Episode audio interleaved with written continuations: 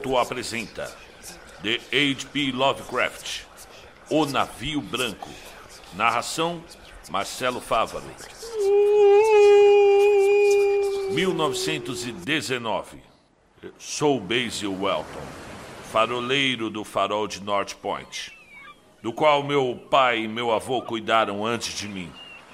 Longe da orla ergue-se a construção cinza, acima de pedras musguentas visíveis na maré baixa, mas ocultas pela maré alta. Além do lume, por mais de um século singraram as majestosas barcas dos sete mares. Na época do meu avô, elas eram muitas. Na época do meu pai, nem tantas. E hoje são poucas. Que eu às vezes sinto uma estranha solidão. Como se eu fosse o último homem sobre a terra. De praias distantes vinham os antigos galeões de velas brancas, de longínquas praias orientais, onde o sol brilha e perfumes doces envolvem jardins exóticos e alegres templos. Os velhos lobos do mar, a miúde, vinham fazer visitas ao meu avô e contar histórias que ele mais tarde contou ao meu pai. E meu pai a mim nas longas noites de outono, quando escutávamos o uivo lúgubre do vento leste. E ali, mais sobre essas coisas, e também sobre muitas outras, nos livros que os homens me deram quando eu era jovem e deslumbrado com o mundo. Porém, ainda mais deslumbrante do que a sabedoria dos anciões e a sabedoria dos livros, é a sabedoria oculta do oceano. Azul, verde, cinza, branco ou preto, calmo, encapelado ou montanhoso, o oceano não se cala. Passei a vida inteira olhando e escutando o mar, e hoje o conheço bem. No início, ele só me contava histórias simples sobre praias calmas e portos vizinhos. Mas, com o passar dos anos, tornou-se meu amigo e falou sobre outras coisas, coisas mais estranhas e mais distantes no espaço e no tempo. Certas vezes, ao entardecer, os vapores gris do, do horizonte abriam-se para me oferecer uma visão dos caminhos além. E certas vezes à noite. As águas profundas do oceano faziam-me claras e fosforescentes para me oferecer uma visão, a visão dos caminhos abaixo. E essas visões eram tanto dos caminhos que foram e poderiam ser dos que ainda não são, e os que ainda são, pois o oceano é mais antigo que as montanhas e carrega as memórias e os sonhos do tempo. Era do sul que o navio branco vinha. Vinha ele quando a lua cheia pairava alta nos céus. Era do sul que vogava suave e silente pelas águas do mar. Independente de o mar estar calmo ou agitado, de os ventos serem favoráveis ou não, o navio branco sempre vogava, suave e silente, com as velas distantes e as fileiras de estranhos remos movendo-se em um único compasso. Uma noite à noite, viu um homem de barba e manto no convés, que com um aceno. Pareceu. Bem, ele parecia convidar-me para uma viagem rumo a terras desconhecidas. Viu em muitas outras noites de lua cheia, porém nunca mais acenou. A lua estava muito clara na noite em que respondi ao chamado e caminhei pelas águas até o navio branco em uma ponte de luar. O homem que havia acenado deu-me boas-vindas em uma língua, uma língua suave que eu parecia conhecer bem. E as horas passaram em meio às doces canções, as canções dos remadores, enquanto vogávamos rumo ao sul misterioso, tingido de ouro com o brilho cintilante da lua cheia. E quando o dia raiou, rosado e esplendoroso, vislumbrei a silhueta verde de terras longínquas, vistosas e belas, e a mim desconhecidas. Do mar erguiam-se traços altaneiros com folhagens, repletos de árvores, que revelavam aqui e acolá os telhados brancos e as colunatas refulgentes de estranhos templos. Enquanto, enquanto nos aproximávamos da ola, o homem barbado falou sobre aquela terra, a terra de Dzar, onde habitavam todos os sonhos e pensamentos belos, os pensamentos que já ocorreram aos homens e foram mais tarde esquecidos. E quando olhei mais uma vez para os terraços, vi que, na verdade, pois no panorama diante dos meus olhos havia muitas coisas que havia que alguma vez eu vira por entre as névoas do horizonte e nas profundezas cintilantes do oceano havia também formas, formas e fantasias mais esplêndidas do que qualquer outra que eu jamais houvesse vislumbrado. Visões de homens poetas que morreram na penúria antes que o mundo pudesse saber o que tinham visto e com o que tinham sonhado. Mas não desembarcamos aos pastos íngremes de Tsar, pois, segundo a lenda, os que pisam naquelas terras podem nunca mais voltar ao porto de onde vieram. Enquanto o navio branco se afastava em silêncio dos terraços de Zar, divisamos no horizonte à frente os coruchelos de uma cidade esplendorosa, e o homem disse: Eis Talarion, a cidade das mil maravilhas onde moram todos os mistérios que o homem tentou em vão desvendar. Olhei outra vez, mais de perto, e notei que a cidade era maior do que qualquer outra que eu tivesse visto ou sonhado. Os coruchelos dos templos desapareciam nos céus, de modo que era impossível divisar seus cumes. E além do horizonte, estendiam-se muralhas cinzas cinzas e sombrias por detrás das quais se viam apenas alguns telhados, bizarros e soturnos, mas adornados com frisos trabalhados e formosas esculturas. Eu, eu ansiava por entrar naquela cidade, nessa cidade incrível e a um só tempo repulsiva. E implorei ao homem de barba que me deixasse no pier, junto ao enorme portão lavrado de Acariel. Mas ele, cheio de bondade, negou o meu pedido, dizendo: Muitos já adentraram em Talarion, a cidade das mil maravilhas, mas ninguém retornou. Lá não há nada além de demônios e criaturas desvairadas que perderam a humanidade e de ruas brancas como as ossadas insepultas dos que olharam para o Eidolon Lati que preside a cidade. E o navio branco foi, foi adiante, até deixar para trás as muralhas de Talarion, e seguiu por muitos dias um pássaro que voava rumo ao sul, cuja plumagem reluzente tinha a mesma cor, a mesma cor do céu onde havia surgido e então chegamos a um litoral agradável, com flores de todas as cores, onde lindos bosques e arvoredos radiantes estendiam-se até onde a vista alcançava sobre o calor do sol meridional. Os caramanchões além do horizonte vinham, vinham explosões de músicas músicas e trechos de harmonia, de harmonia lírica intercalados com por risadas tão deliciosas, tão deliciosas que apreciei os remadores para chegarmos o mais rápido possível àquela cena. O homem barbado não disse uma palavra, mas ficou me observando enquanto nos aproximávamos da costa salpicada de lírios. E de repente uma brisa cruzou os prados floridos e os bosques folhosos e trouxe consigo um perfume que me fez estremecer.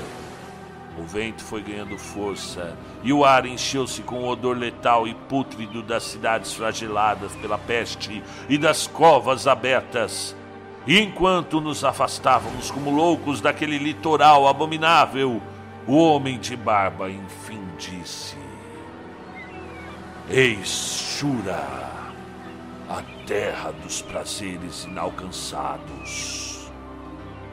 Bem, mais uma vez o navio seguiu o pássaro celeste pelos mares cálidos e abençoados, impelido por suas brisas suaves fragrantes, dia após dia, noite após noite, navegamos, navegamos e quando a lua, a lua estava cheia, escutávamos a canção, a canção dos remadores, doce como naquela noite distante em que zarpamos da minha longínqua terra natal.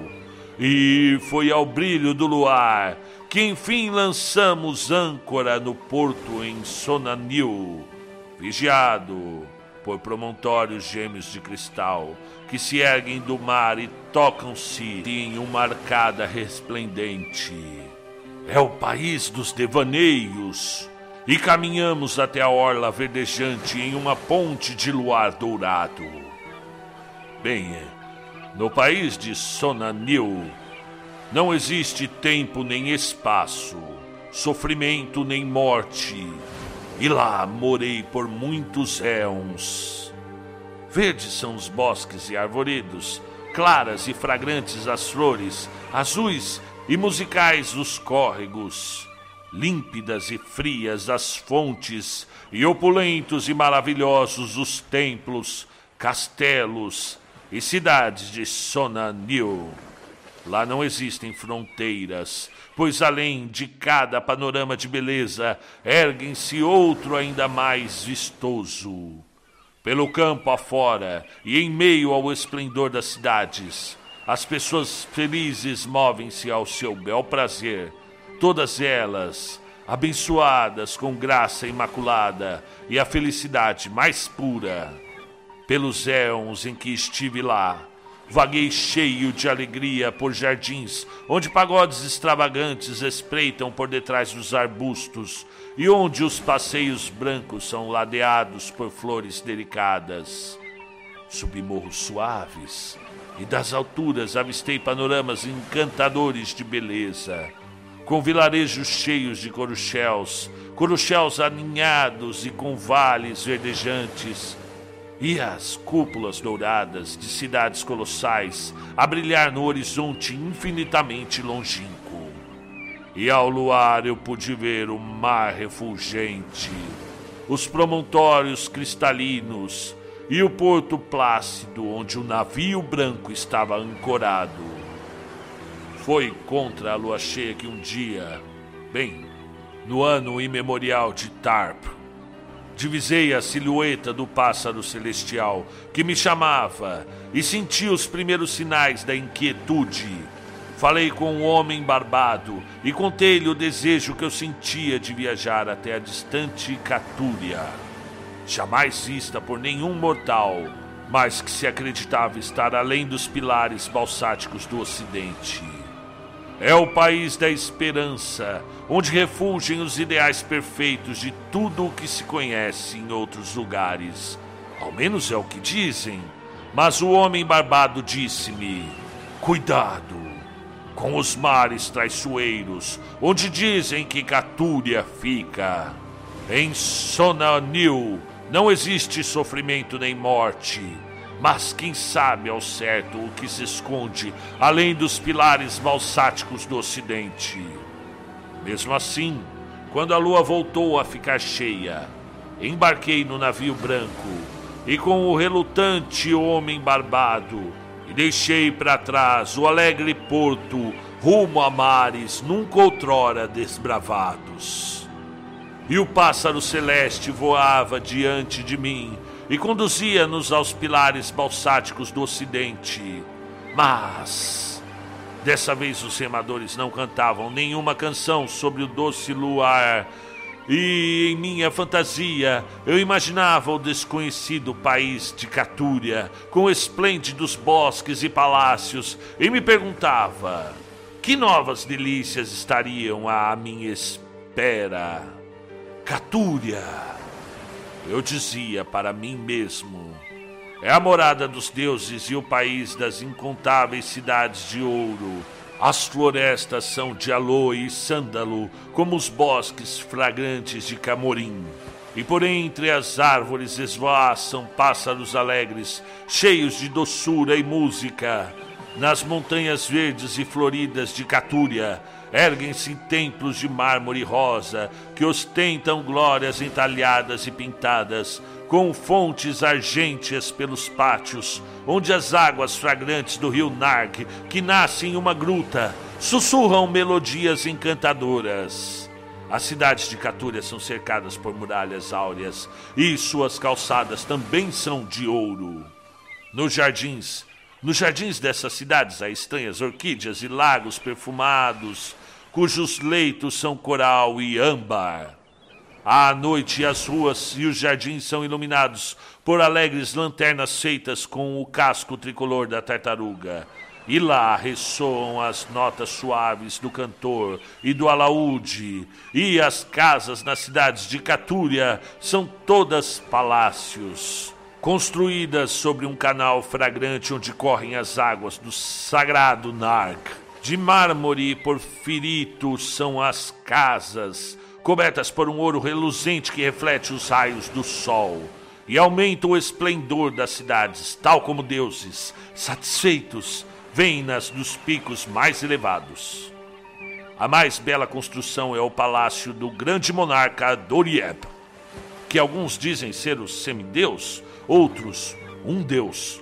Altaneiro é o palácio de Dorieb, e vários torreões de mármore em suas muralhas em seus amplos salões, as multidões reúnem-se e lá estão pendurados os troféus de todas as eras. É um, o, o teto é de. Bem, e o teto é de ouro maciço, sustentado por altos pilares de rubi.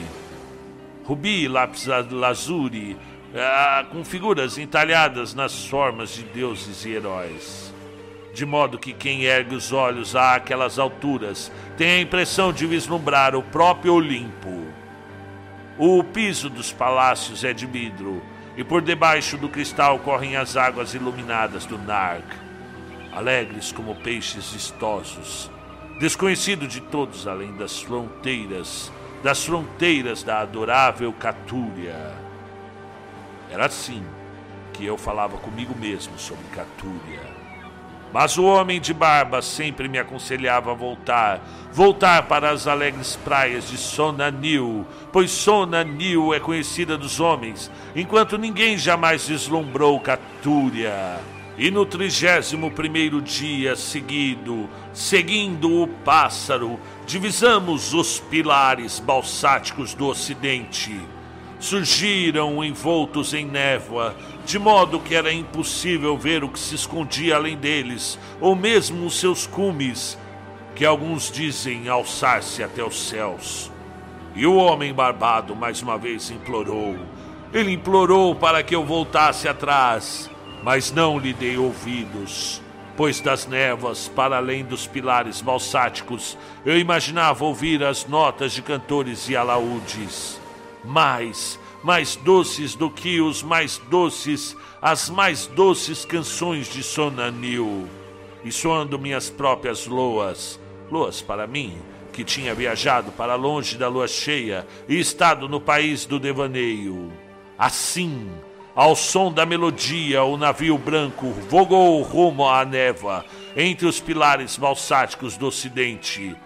E quando a música cessou e a névoa baixou, vislumbramos não o país de Catúria, mas um mar de correnteza irresistível que arrastava nossa nau indefesa rumo ao desconhecido, Logo nossos ouvidos captaram o troar longínquo de cachoeiras e diante de nossos olhos assomou no horizonte a espuma titânica de uma catarata monstruosa, na qual os oceanos do mundo desaguam em um vazio abissal. Foi então que o homem barbado disse-se, com lágrimas a rolar pelo rosto: Nós rejeitamos a beleza do lindo país de Sonanil, que podemos, podemos nunca mais rever.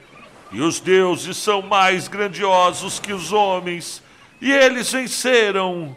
Fechei meus olhos antes do estrondo que viria a seguir perdendo de vista o pássaro celestial que ruflou as zombeteiras asas, aquelas asas cerúleas em provocação sobre a borda do, da torrente, e após o estrondo veio a escuridão. E ouvi gritos de homens e de coisas inumanas. Do oriente sopraram ventos tempestuosos que se enregelaram quando agachei-me na prancha de pedra úmida que se havia erguido sobre os meus pés. E então, depois de mais um estrondo, abri os olhos e me vi na plataforma do farol, onde eu zarpara tantos éons atrás. Na escuridão lá embaixo, avultava a enorme silhueta difusa de uma embarcação que se chocava contra escolhos cruéis. E quando tirei os olhos do naufrágio, percebi que o farol havia falhado pela primeira vez desde que meu avô o tomara sob seus cuidados. No avançado da ronda, entrei na torre e na parede descobri um calendário que permanecia tal como eu havia deixado quando parti. Com o raiar do dia, desci a torre e fui procurar os destroços nos escombros. Mas só o que eu encontrei foi um estranho pássaro morto, azul como o céu, e a única verga destroçada de brancura mais intensa que a da espuma da crista das ondas e da neve das montanhas. E desde então, o oceano jamais voltou a me contar segredos.